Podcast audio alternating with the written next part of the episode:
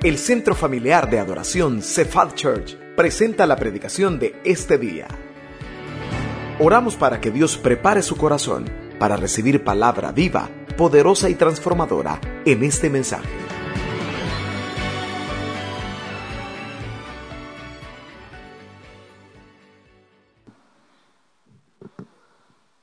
Gracias hermanos por su fidelidad con diezmos y ofrendas. Siempre le recordamos, demos o no demos, Dios siempre nos bendice.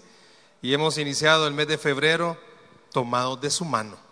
Crea que Dios es fiel. Ayúdeme a orar, por favor, para que sea el Señor el que nos hable a través de su palabra. Hemos venido esta tarde a eso, a que Dios hable a nuestro corazón. Cierre sus ojos, por favor, ahí donde está, y ayúdeme a orar. Señor, gracias por todo lo que hemos vivido hasta este momento en este servicio. Gracias por el corazón de mis hermanos, porque los cantos han preparado nuestro ser.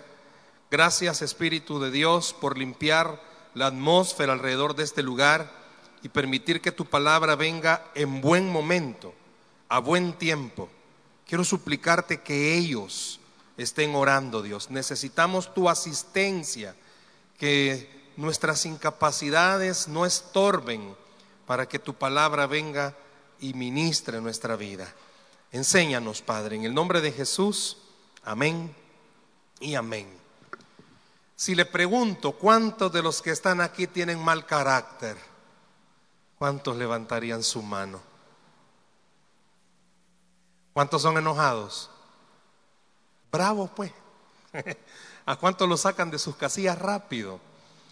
Como hoy es domingo de recuerdo, y domingo del amor, hace años, pero años, allá por el 2000 y 2001,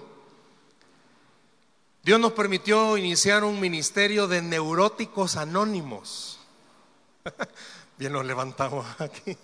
Hace años, ya imagínate cuánto, levantamos un ministerio de neuróticos anónimos donde estábamos trabajando allá en Ujulután, donde se come queso fresco. Y teníamos, el día que anunciamos que íbamos a levantar un ministerio de neuróticos, eh, la directiva de la iglesia me dijo, no hermano, nadie le va a ir. Si a nadie le gusta aceptar que son bravos, y ahí en la reunión ya estaban bravos. Entonces yo les dije, bueno, aquí ya tengo varios candidatos. Para sorpresa fue que el día que iniciamos el Ministerio de Neuróticos Anónimos, fuimos faltos de fe porque solo pusimos como 10 sillas. Ese ministerio lo iniciamos con 80 personas. Y los 80 habían llevado amigos, bueno, no, entre los 80 habían personas de la iglesia que habían llevado amigos. Y es difícil para un ser humano reconocer que tiene mal carácter. Es difícil reconocer que nos enojamos tan rápido. Aquí hay muchos de mecha corta, muchos de mecha larga y muchos que ni mecha tienen. Aquí hay muchos que rápido, no mira el que está a la par suya, no ve que es nueva. Pero aquí vemos muchos que aventamos cosas cuando nos enojamos. No le voy a pedir que levanten la mano, nada por el estilo.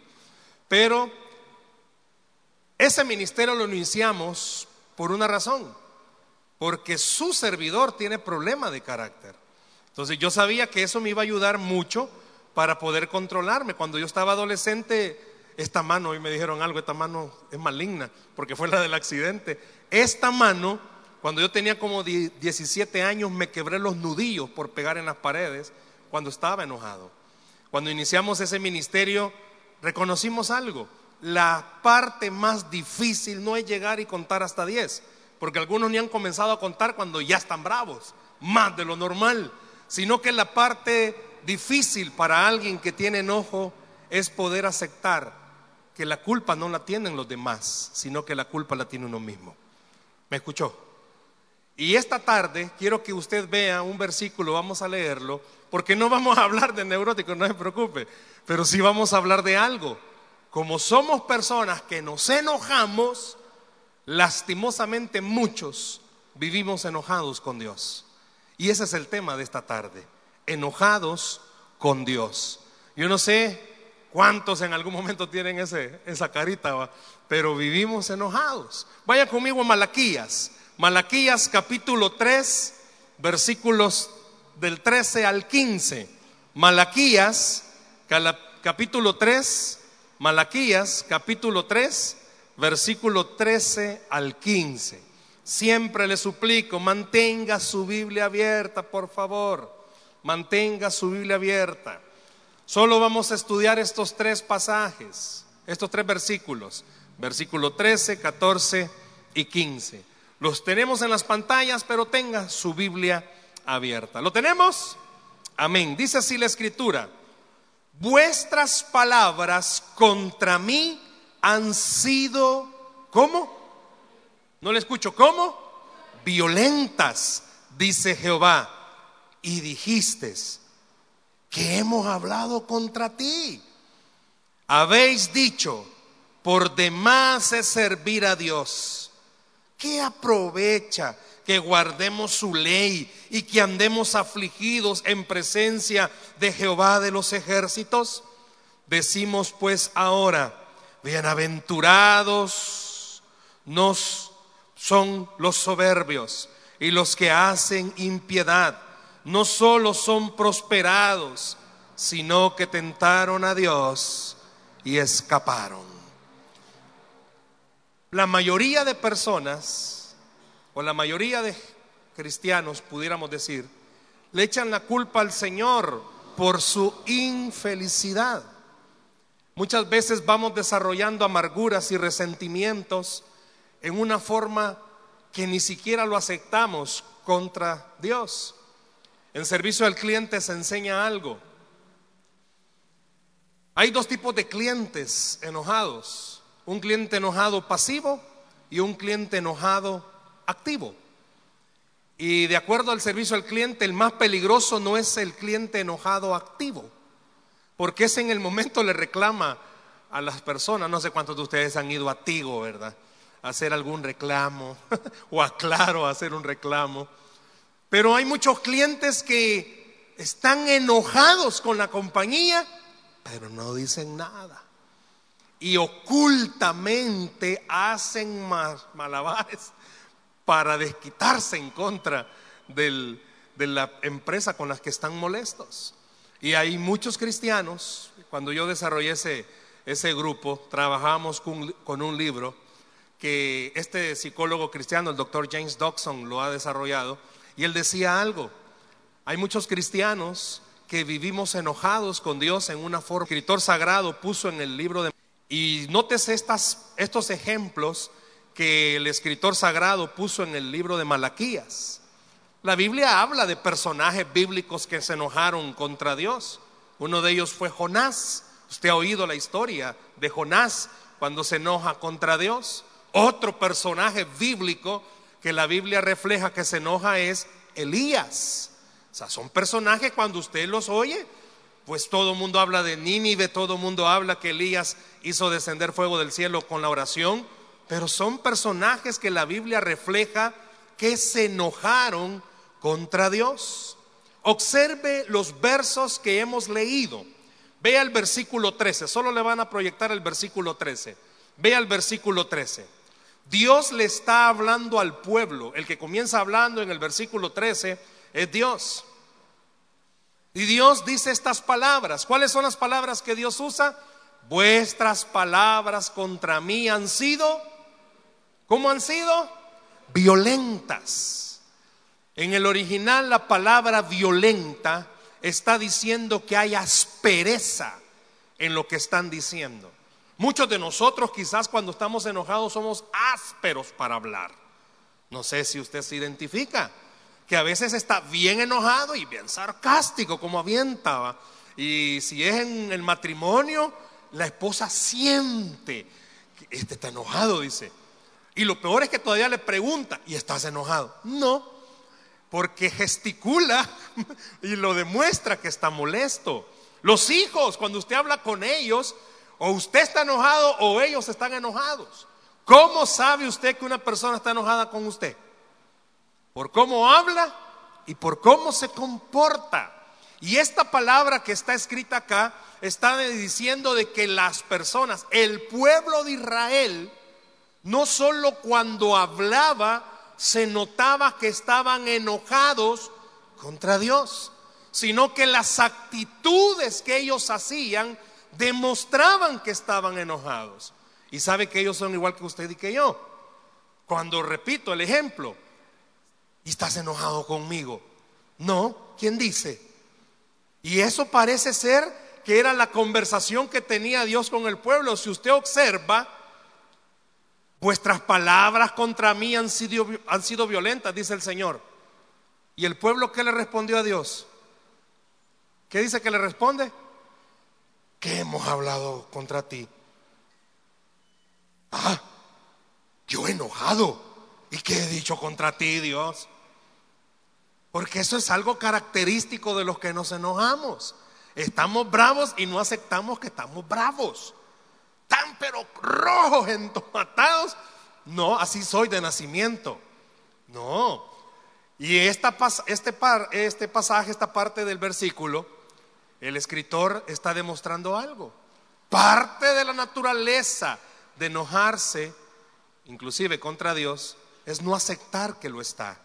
Y sabe que algo lindo, tratar con Dios es mucho más fácil que tratar con las personas, porque Dios es directo y le dice al pueblo.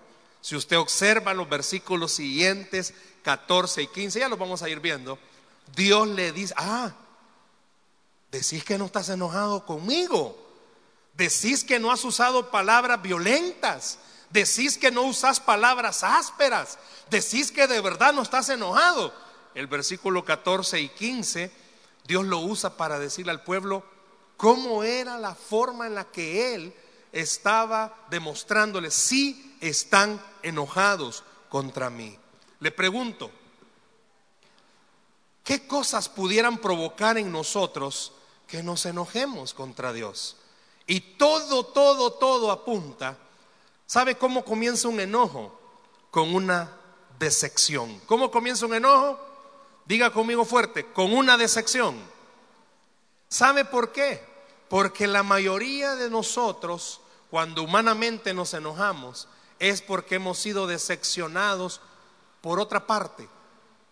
La otra persona nos decepcionó en algo y nos hemos molestado. Y una decepción comienza en ese sentido. Muchos de los que estamos aquí esta noche, y espero que hagamos un autoexamen y nos veamos cuántas veces nos hemos enojado con Dios y quizás creemos que no estamos enojados con Él. Y este versículo 14, vea lo que dice ahí. Hay una palabrita, habéis dicho, ya comienza Dios a decir al pueblo, ah, dicen que no están enojados conmigo. Bueno, les voy a enseñar por qué están enojados conmigo. Habéis dicho, por demás es servir a Dios. ¿Qué aprovecha que guardemos su ley y que andemos afligidos en presencia de Jehová de los ejércitos? ¿Cuántos sabemos aquí que hemos renegado y hemos dicho, ¿y de qué sirve servir a Dios? Y miren cómo me va. ¿Y de qué sirve hacer todo lo que hago si al final miren cómo estoy? Se identifica. En algún momento ha dicho algo así. En algún momento se ha molestado de esa manera y ha dicho, ¿y de qué, Vamos a ir a la iglesia. ¿Y para qué? ¿Para qué vamos a la iglesia? Si mira, Dios cómo nos tiene, no nos saca de la situación en la que estamos. Peor está. Si desde que te metiste a servir a la iglesia, peor nos va. No, hombre, si desde que abrimos la casa, peor y más que la gente metida viene, ¿para que ya no la hagamos? Y puedo seguir con más cosas que pueden demostrar que de verdad estamos enojados. Esa palabra, afligidos, cualquiera leerla pudiera tomarlo como, como algo que verdad que lo congoja.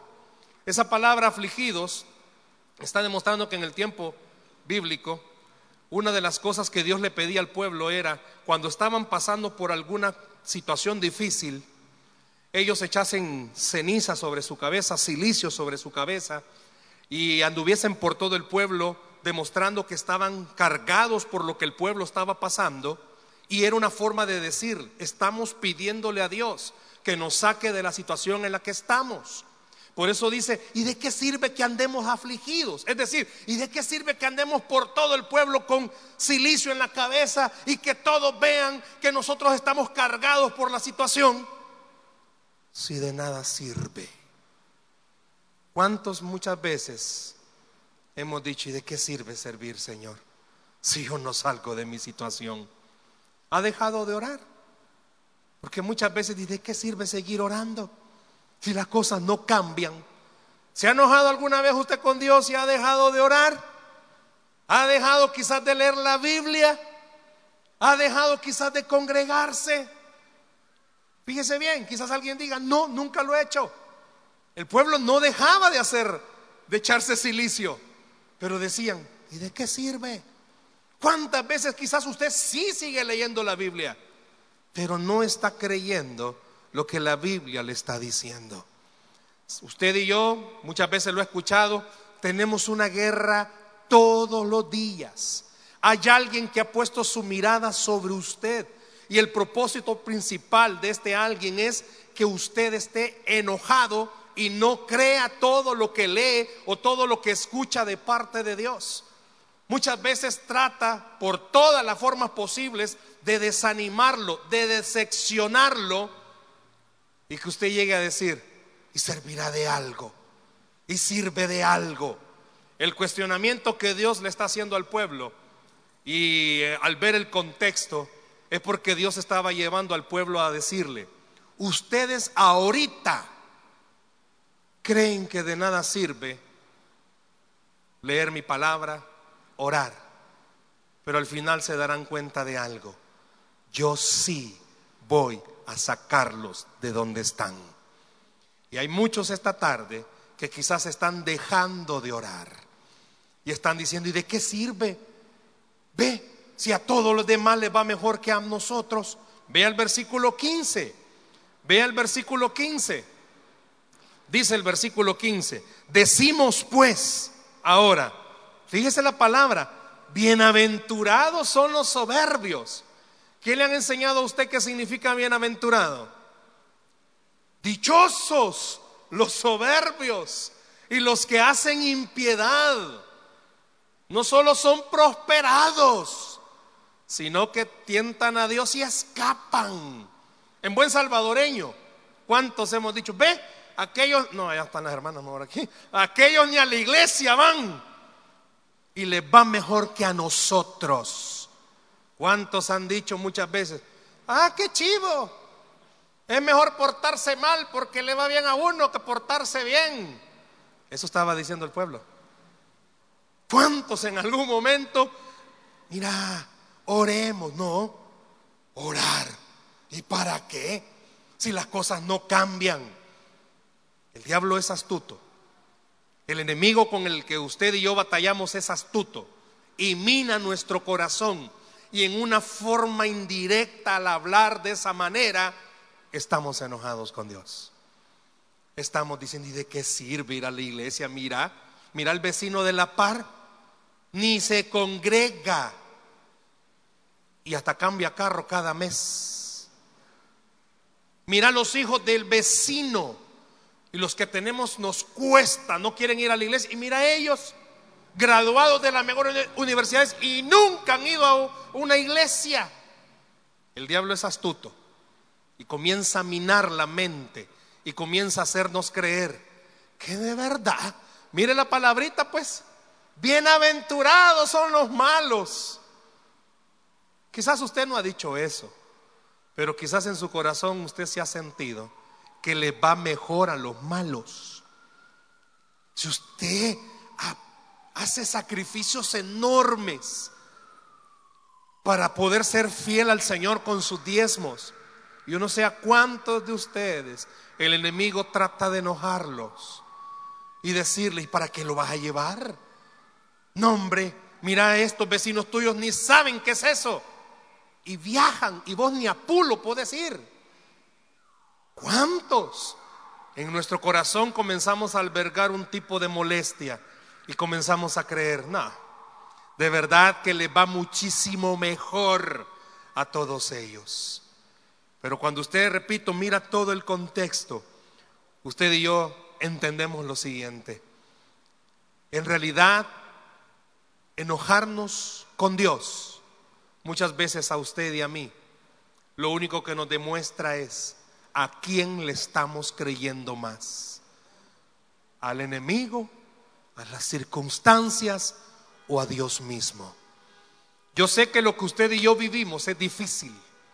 Yo sé que lo que usted y yo atravesamos es difícil.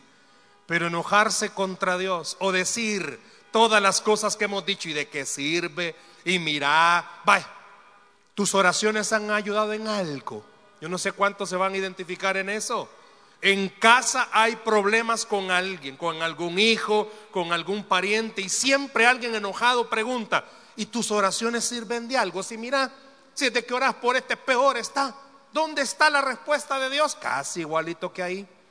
No, hombre, si a los que les se portan mal les va mejor que a los que nos tratamos de portar bien. Pero el escritor sagrado no se queda solo ahí. Los versos están demostrando algo.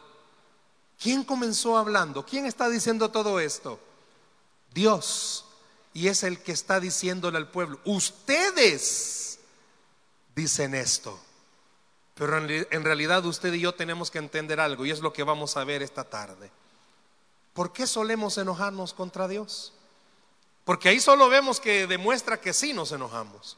Pero ¿por qué pudiéramos enojarnos contra Dios? Al ver el contexto, descubrimos, primero, cuando oramos y parece que Dios no nos escucha y no nos responde. Primero, cuando oramos y parece que Dios no nos escucha y no nos responde. ¿Se ha sentido así? Que ora y ora y ora y ora y parece ser que Dios no escucha y parece ser que Dios no responde. ¿Cómo se pone usted cuando habla con una persona y la persona no le contesta? ¿Qué no te estoy hablando, pues? Y más si es esposo con esposa, ¿va? Pues la esposa habla y el esposo solo puja. Difícil muchas veces. Ahora imagínese hablar con alguien que usted cree que no le está escuchando. Estos versículos nos enseñan algo. Cuando usted y yo oramos y creemos que Dios no nos escucha y Dios no nos responde, es porque usted está creyendo que en realidad Dios no le ha dicho que sí le va a escuchar. ¿Y qué significa eso, hermano? Si usted fuera una criatura X y usted dijese, no, Dios no me oye cuando yo oro, se está olvidando de una partecita importante. Dios en este instante estaba hablando con el pueblo, su pueblo Israel. Y usted y yo debemos de recordar algo. Dios sí nos escucha siempre, porque somos sus hijos. Si usted mira la relación de oración, una criatura con un ser superior, tiene razón, tiene toda la razón de dudar. Pero cuando usted mira la relación padre con hijos, usted va a comprender algo. Dios siempre va a escuchar todas sus oraciones. Dios siempre va a estar atento a todas las palabras que salgan de su boca. Por eso cuando Dios estaba hablándole acá en Malaquías, estaba diciendo esto. Ustedes se enojan ¿por qué? Porque creen que yo no los escucho, que las naciones vecinas les va mejores que a ustedes. Usted, usted y yo debemos de recordar algo. Si Dios verdaderamente ha prometido bendecirnos, él va a bendecirnos. Si Él verdaderamente le ha dicho que va a abrir una puerta, Él va a abrir esa puerta. Si Dios le ha dicho que va a cambiar las cosas, las va a cambiar. Pero ¿no será acaso que los que tenemos que cambiar somos nosotros? que nuestra actitud debería de ser diferente al momento de leer la palabra, al momento de orar, al momento de congregarnos, no solo hacerlo por hacerlo, sino de verdad creer que al abrir la Biblia Dios sí le va a hablar. Ahí hay una palabra que Dios quiere decirle a su corazón y sea cual sea la palabra, siempre se resume en lo siguiente. A los que amamos a Dios, todas las cosas nos ayudan a bien. Todo lo que usted pueda leer en la palabra se resume en esto. Si de verdad usted tiene a Dios como Padre, usted tiene a alguien que pelea por usted. Todo se resume en lo siguiente. Si de verdad usted está atravesando una situación difícil y lee en la palabra un texto, eso se resume en que en verdad Dios tiene el control de todo lo que usted está viviendo. Muchos de nosotros nos enojamos porque creemos que quizás Dios ha perdido el control. Y estos versículos de Malaquías enseñan lo contrario. En realidad Dios le estaba diciendo al pueblo, ¿y por qué se enojan? Si yo les he dicho que los voy a bendecir. ¿Y por qué se enojan? Si yo les he dicho que voy a cambiar las circunstancias por las que están viviendo. ¿Por qué más se pudo enojar el pueblo de acuerdo a los versículos de Malaquías? No solamente porque ellos creían que oraban y Dios no los escuchaba y tampoco le respondía, sino también porque el pueblo no quería hacer lo que Dios les estaba pidiendo que hicieran. Escuche esto, ¿cuántos de los que están acá se han molestado porque quizás Dios les pide que haga algo y usted dice no? Todos obedecemos rápido cuando Dios nos dice, si tú vas a la iglesia, te bendigo. Obedecemos rápido. Pero ¿cuánto Dios les ha dicho? Acércate al que te ha dañado y perdónalo. ¿Por qué se enojó Jonás? Porque Dios lo estaba mandando al pueblo de Nínive. ¿Y sabe quién era el pueblo de Nínive? Los de Nínive habían matado a toda la familia de Jonás. Dios le estaba diciendo a Jonás, Ve y evangeliza a todos los que mataron a tu familia. ¿Quién haría eso de nosotros, hermanos? Jonás se enojó. Jonás se enojó y no quiso hacerlo y por eso se lo tragó el pez. ¿A cuántos de los que estamos aquí esta noche quizás hemos dicho no? A mí viene a mi mente viene cuando estábamos haciendo esta enseñanza. Un matrimonio. Por años hemos hablado con esta pareja. Ambos tienen problemas. Ambos en, el matrimonio tienen problemas. Los dos tienen problemas. Los dos contribuyen para eso. Pero la esposa siempre se termina enojando cuando le decimos que tiene que ceder, que ceda él. Siempre se termina enojando. Ella nunca tiene la culpa y pareciera ser igual. ¿A cuántos de los que están acá Dios le ha dicho que haga algo y usted no quiere hacerlo? No, si de verdad Dios me amara, no me pidiera que hiciera eso. Quiero decirle algo, si Dios le está pidiendo a usted que haga algo, no se enoje, hágalo, eso le va a traer bendición a su vida. Hágalo, eso va a traerle puertas abiertas a su vida. Muchos quizás tienen que acercarse a alguien y perdonar, arreglar asperezas, dar oportunidades. Usted no sabe cuántas oportunidades le he dado. Si Dios le está pidiendo que le dé una oportunidad más, hágalo. Dios no le va a pedir a usted a hacer algo que Él no sabe que usted tiene la capacidad de hacerlo. Usted sí puede hacerlo, ¿sabe por qué? Y aquí es donde se aplica el verso de Pablo, porque todo lo puede en Cristo que le fortalece. Usted y yo sí podemos hacer cosas que creemos que no podemos. ¿Por qué? Porque Él es el que pone en nosotros el querer como el hacer. ¿Y por qué más me puedo enojar con Dios? No solamente porque ore y usted crea que Dios no le escuche y no le responde. No solamente porque Dios le pida que usted haga algo que no quiere hacer a través del ejemplo de Malaquías, del pueblo de Israel, también se demuestra que podemos enojarnos cuando nos encontramos o nuestra vida se encuentra en un desierto. Cuando estamos atravesando momentos duros, difíciles, puede ser que nos molestemos con Dios. ¿Cuántos quizás han pasado por una enfermedad? Están atravesando una situación económica difícil están atravesando problemas en el trabajo, en cualquier área, y usted cree que Dios no está haciendo nada. Y usted cree que Dios en realidad no hace nada. Y aquí queda mejor el ejemplo de Elías. ¿Usted se recuerda de Elías? Acababa de orar, descendió fuego del cielo, consumió a los sacerdotes de Baal, pero la Jezabel dio una palabra y dijo, voy a matarlo Elías va huyendo, se va escondiendo y su vida comienza a entrar en un desierto. todas las cosas comienzan a complicársele. ¿A cuántos de los que están acá quizás su vida se ha ido complicando paso a paso?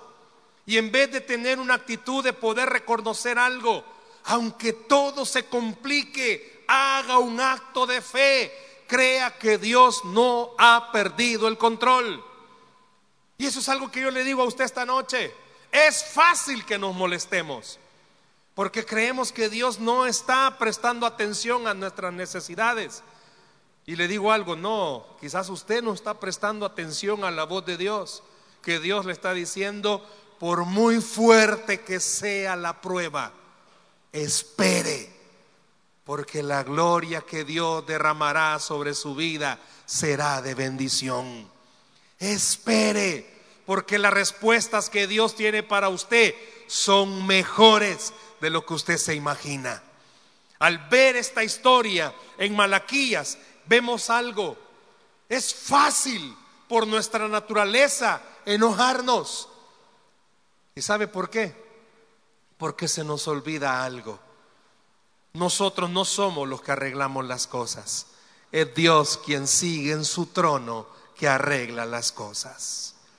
Hay que reconocer cuando nos hemos molestado. ¿Qué pasa cuando hay dos esposos enojados? Se siente un ambiente hostil en la casa. ¿Qué pasa cuando usted está enojado con otra persona? Se siente esa situación hostil. Ahora imagínese una relación con Dios de esa manera. Viene a la iglesia, oye la palabra, no la cree, duda, la escucha, pero dice, no creo que eso sea de para mí. Cuando todas las cosas están bien y Dios usa una palabra, usted puede creer algo, que aunque la tierra tiemble, Dios va a cumplir sus propósitos con sus hijos. Dios va a cumplir sus propósitos con sus hijos. Que aunque las cosas no cambien ahorita, Dios va a cumplir lo que le prometió a usted. La Biblia enseña algo. Y Dios a lo largo de este ejemplo le estaba diciendo al pueblo, es que saben qué pasa, ustedes han querido vivir por vista y nosotros vivimos por fe. Usted no vive por vista. Usted no vive por lo que ve. Ay, las cosas están cambiando. Quiere decir que va a cambiar. No, aunque no cambie. Aunque las cosas no cambien. Se recuerda, hace un domingo creo que usé ese ejemplo, cuando Elías, Dios le pidió a Elías que orara para que se acabara la sequía. Y Elías manda a su siervo Jesse siete veces. Lo mandó a ver si ya venía la lluvia.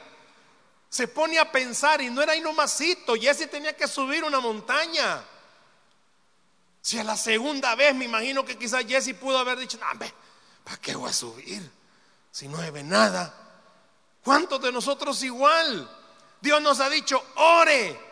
A la primera vez quizás sí Jesse subió. No, jefe, no hay nada. A la segunda, vaya pues. Pero ya quizás por la cuarta o la quinta ya ese ya capaz pudo haber pensado, no, ahí le voy a decir que no se mira nada. Si aquí no está lloviendo. ¿Cuántas veces usted ha hecho lo mismo? Todos los días orando y en vez de cambiar las cosas se empeoran. Y usted oye que siempre Dios le dice, no deje de orar. Ay, ¿para qué?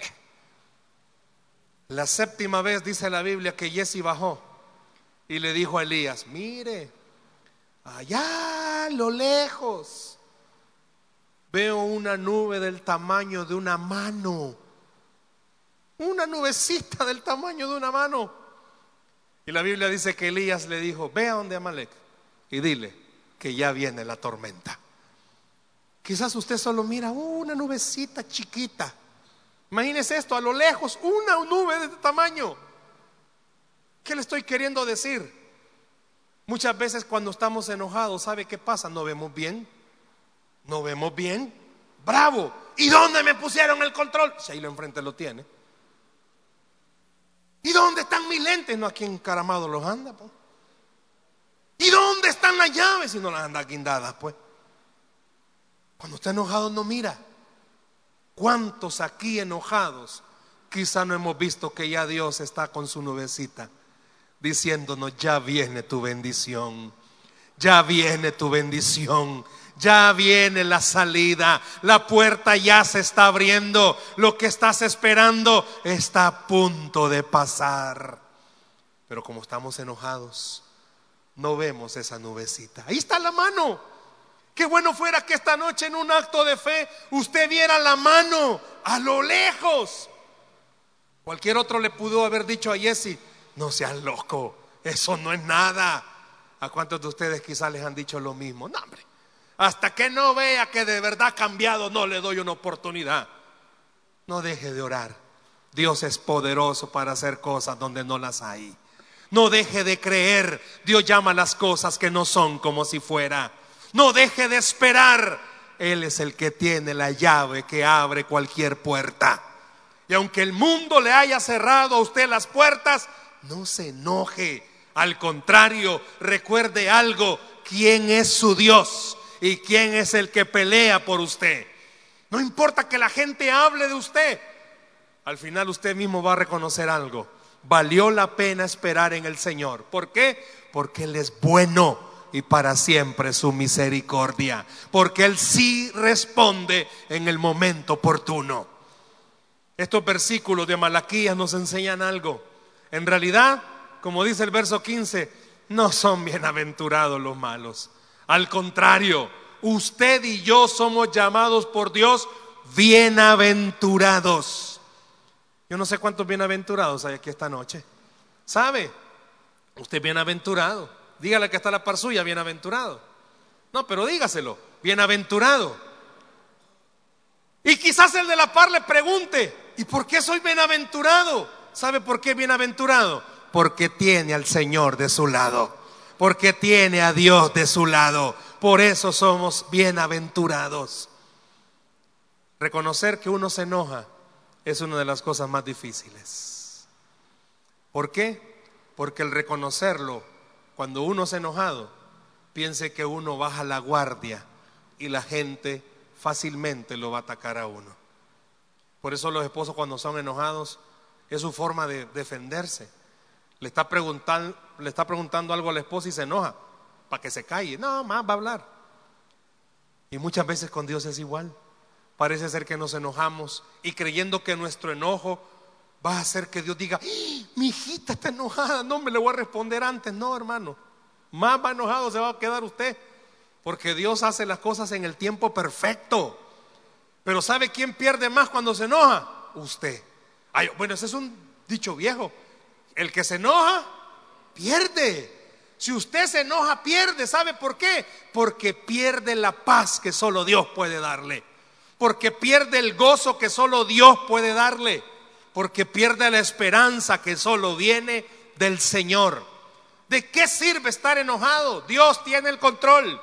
No se enoje. Al contrario, permita que la paz de Dios le haga entender esto. Él sabe cómo lleva su vida y la lleva de la mejor manera. Si alguien esta semana ha sido difícil, no se enoje. Si a alguien esta semana le pasaron cosas que no las esperaba, no se enoje. Al contrario, recuérdese usted mismo algo. Mi vida no depende de las circunstancias, mi vida depende del Señor que está en los cielos. La Biblia dice que al que cree, todo le es posible. No se enoje, no se enoje. Al contrario, permita que Dios le muestre esta noche y todos los días que Él sí tiene control de su vida. Denle un buen aplauso al Señor, por favor, en esta noche. Si usted y yo nos enojamos, perdemos, porque perdemos de vista algo. Dios es bueno y Dios está con nosotros. ¿Por qué no cierra sus ojos, por favor, ahí donde está? Cierre sus ojos ahí donde está y deje que en esta noche el Señor le hable a su corazón y le diga, y le diga en esta noche que Él tiene el control sobre su vida. Cierre sus ojos, por favor, ahí donde está esta noche. Cierre sus ojos, por favor, esta noche. Y lo primero que yo le voy a invitar a que haga es reconocer si está o no está molesto o enojado con Dios. Si sus actitudes son así, ya no ora igual, ya no lee la Biblia igual, ya no se congrega igual. Quizás usted se ha molestado por algo. Yo quiero que adoremos al Señor con este canto. Esperamos que este mensaje haya sido de bendición para su vida. La Biblia dice que Dios es santo y el ser humano es pecador, pero en su gran amor, el Padre envió a Jesucristo a morir en la cruz para pagar por nuestros pecados. Luego lo resucitó para darnos vida eterna. Si usted cree en Cristo como Salvador y Señor, hable con Él diciendo, me arrepiento, perdona mis pecados, te ruego que me salves. Ponga su fe en Él y crea que solo Cristo le puede salvar. Bienvenido a la familia de Dios. Le invitamos a congregarse en Cephal Church los domingos a las 7 a.m., 9 a.m., 11 a.m. y 5 p.m. Visite nuestro sitio web cefadchurch.org o búsquenos en las redes sociales como Cephal Church. Dios le bendiga.